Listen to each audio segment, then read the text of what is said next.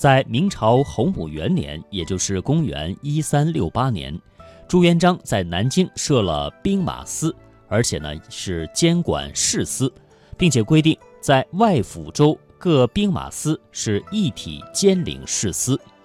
永乐二年，也就是公元一四零四年，北平设城市兵马司，而且呢是兼领士司。到了明成祖朱棣迁都北京之后，分治五城兵马司，可以说呢是职责颇繁，就是职责非常的繁重。其中命在京兵马指挥司并管事司，而且呢是每三日一次要校勘街市胡斗、秤尺，稽考牙块姓名，拾起物价。清朝定都北京以后，基本沿袭了明朝的城市管理体系。大清律例当中有市禅之款，市禅是指交易之所，也就是市场，对其管理有明确规定。如对经营当中的欺行霸市的行为，雍正十三年便规定说，京城一切无铁的铺户，无铁呢，也就是笼铁，也就是相当于营业执照。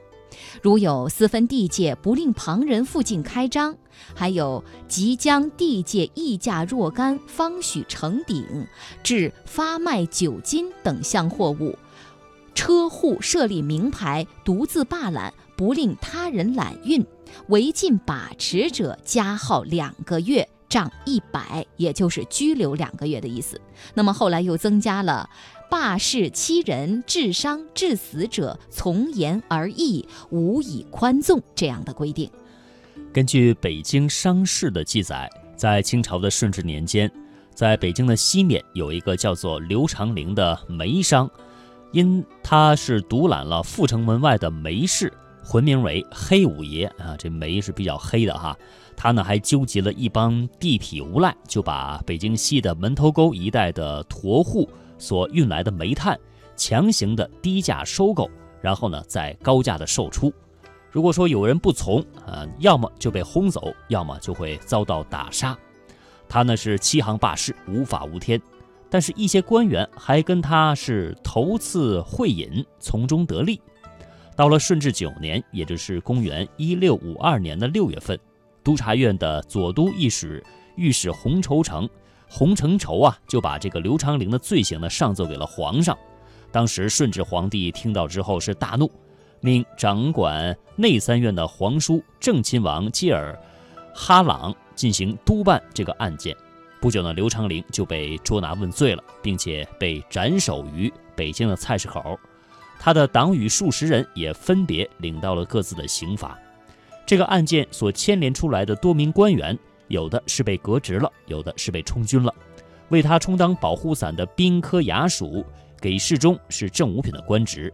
这个人呢是刘长、刘运、刘运长啊，他呢是被斩首了。以次充好，制首啊，制假售假，这也是市场上常见的。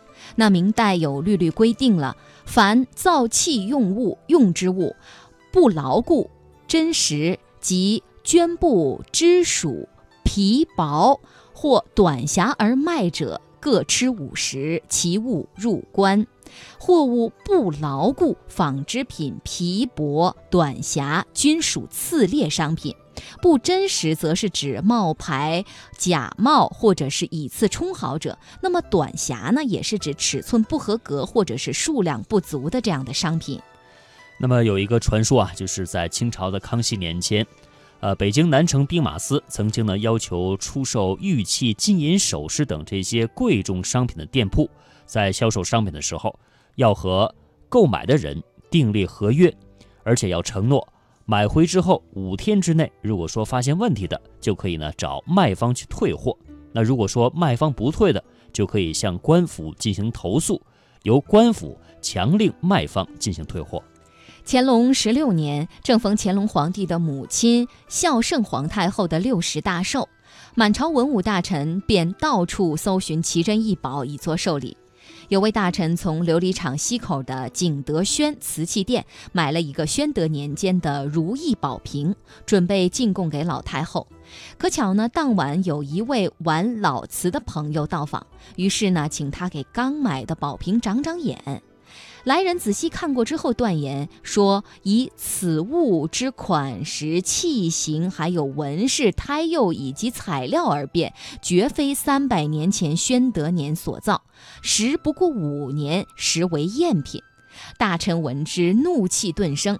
第二天便找到卖家，掌柜的自知理屈，退了钱款，但买者不饶，要问他的罪。掌柜的一个劲儿求饶，付了一张一千两的银票，算是赔罪。而那宝瓶也让买主给砸了，以免再去坑人。刚才这是一个实际的例子。到了明清时期呢，其实对于危害食品安全的行为呢，都是会施以重点。这个重点啊，就是明就是非常严格的法律的规定了。根据明代市场管理当中的记载。